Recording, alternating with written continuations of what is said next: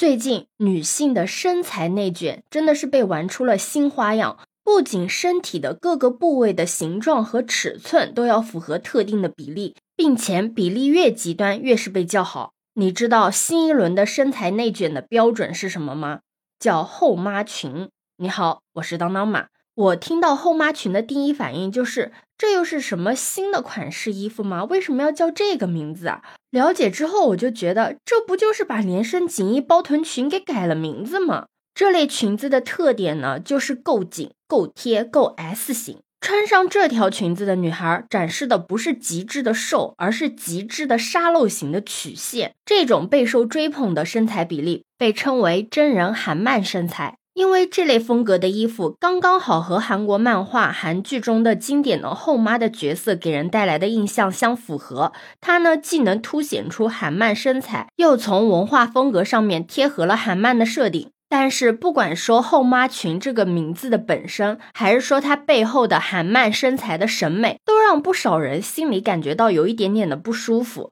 有网友就认为，后妈裙影射的就是小妈文学。它代指的不仅仅是这一个称呼，或者说一种家庭的角色，而是色情文化里面年轻娇艳和继子纠缠不清的风情小妈。你在某书上面能看到很多女孩子在进行身材内卷，她们封面呢用韩漫风格的女性图，右滑呢就是真人的照片，左右滑动对比，那种原本只存在于漫画世界的身材，直接被一比一的等比重现了。在很多女孩子还在追求白瘦美的时候，另一堆人已经迈入了一个新的境界，他们开始跟漫画中的人物内卷。那既然是超脱于现实的漫画身材。那肯定也有一些现实生活中没有办法去模仿的东西，所以一些恰到好处的造假的手段就出现了，像什么后期的图片处理啊，已经是公开的秘密了。你有没有发现，最近经常能够刷到的，能够让胸部凸显出来的外扩内衣，还有让臀围增加、圆润饱满的提臀裤，这些都是他们为了塑造完美身材的垫脚石。那么问题来了，你觉得穿上后妈裙究竟是不是在为？女性成为色情化符号而添砖加瓦呢？网上对于后妈裙的争议基本上可以分为两派。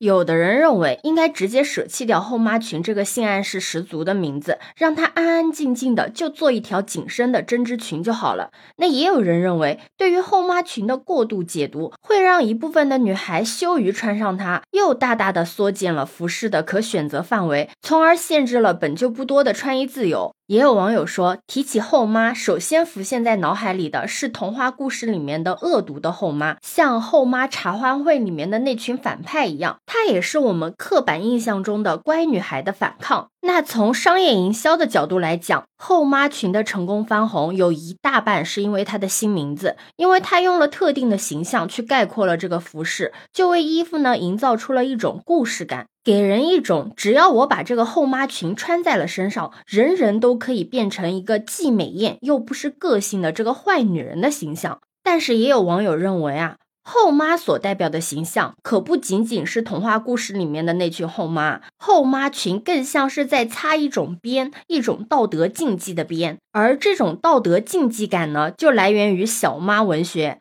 从这个角度来理解的话，后妈群的名字就成了色情擦边的一个罪证。但其实后妈群的受众很少有真正的妈妈辈，大部分呢是二十出头的年轻女孩子。那你觉得这些女孩子是因为想当后妈才穿的后妈裙吗？那我觉得肯定不是，他们更多的应该是想要将后妈群当成衬托自己的道具。但是这种男性色情文化对于女性服饰的潜移默化的侵占，会在不知不觉中让这些女孩子成为他的帮凶。更有网友认为，后妈群的称呼是对后妈这一真实的群体的一个污名化，因为它加剧了舆论对于真实后妈群体的刻板印象，直接将他们抽象的认为是一群以美色上位的女性，既夺去了他们的尊严，也忽略了他们对家庭的付出。但你有没有发现，无论是支持还是反对的，大家都止步于词语原本的含义。就“后妈”这个词吧，或许拥有着这样那样的含义，但是我们可以给它重新一个新的定义呀。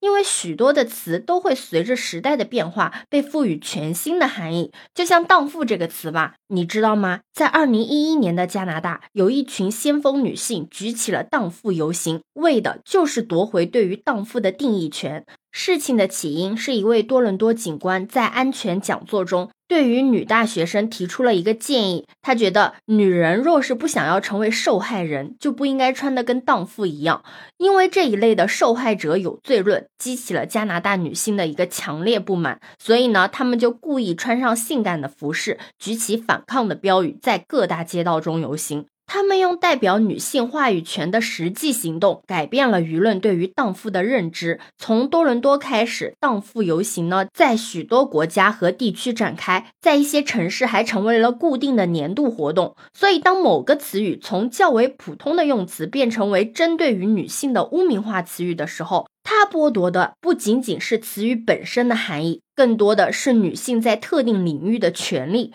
就像荡妇的证明被归还的是女性展示性感的权利，在这个负面含义不断被打破的过程中，荡妇呢已经成了不少酷女孩的新代名词。从这个事件我们可以知道，当词语的负面含义失去了舆论的拥趸的时候，也就不再具备有伤害他人的力量。这个词是他人手中的武器，还是我们身上的盔甲，完全是取决于我们是如何定义它的。所以，对于这些被污名化的词，我们无论是试图绕过，或者是妥协于它原本的含义，都会陷入到内部消耗的一个怪圈里面。那与其困在他人制定的规则里面，不如直接为词语注入我们自己的力量。你觉得呢？对此你有什么看法呢？可以把你的想法留在评论区哦。如果你喜欢我的话，也可以在我们常用的绿色软件搜索“当当马六幺六”，就可以找到我哦。欢迎你的订阅、点赞、收藏、关注。这里是走马，我是当当马，拜拜。